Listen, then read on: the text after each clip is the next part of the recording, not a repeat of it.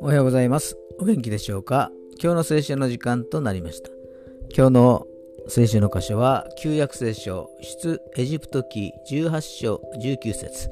出エジプト記18章19節でございます。お読みいたします。さあ私の言うことを聞いてください。私はあなたに助言をしましょう。どうか神があなたと共におられるようにあなたは民に代わって神の前に行って事件を神のところに持って行きなさい。アーメンモーセはたくさんの人々の苦情や意見を聞いて疲れていました。そこへ舅のイテロがやってきて助言をしたのが今日の箇所です。モーセは何でも背負い込んで自分で何とか処理しようと考えていました。でも人間の力には限界があります。イテロは神様に祈りながら仕事を分担するように言いました。モーセはこの助言を受け入れ大きな仕事以外は全部他の人に任せるようにしました。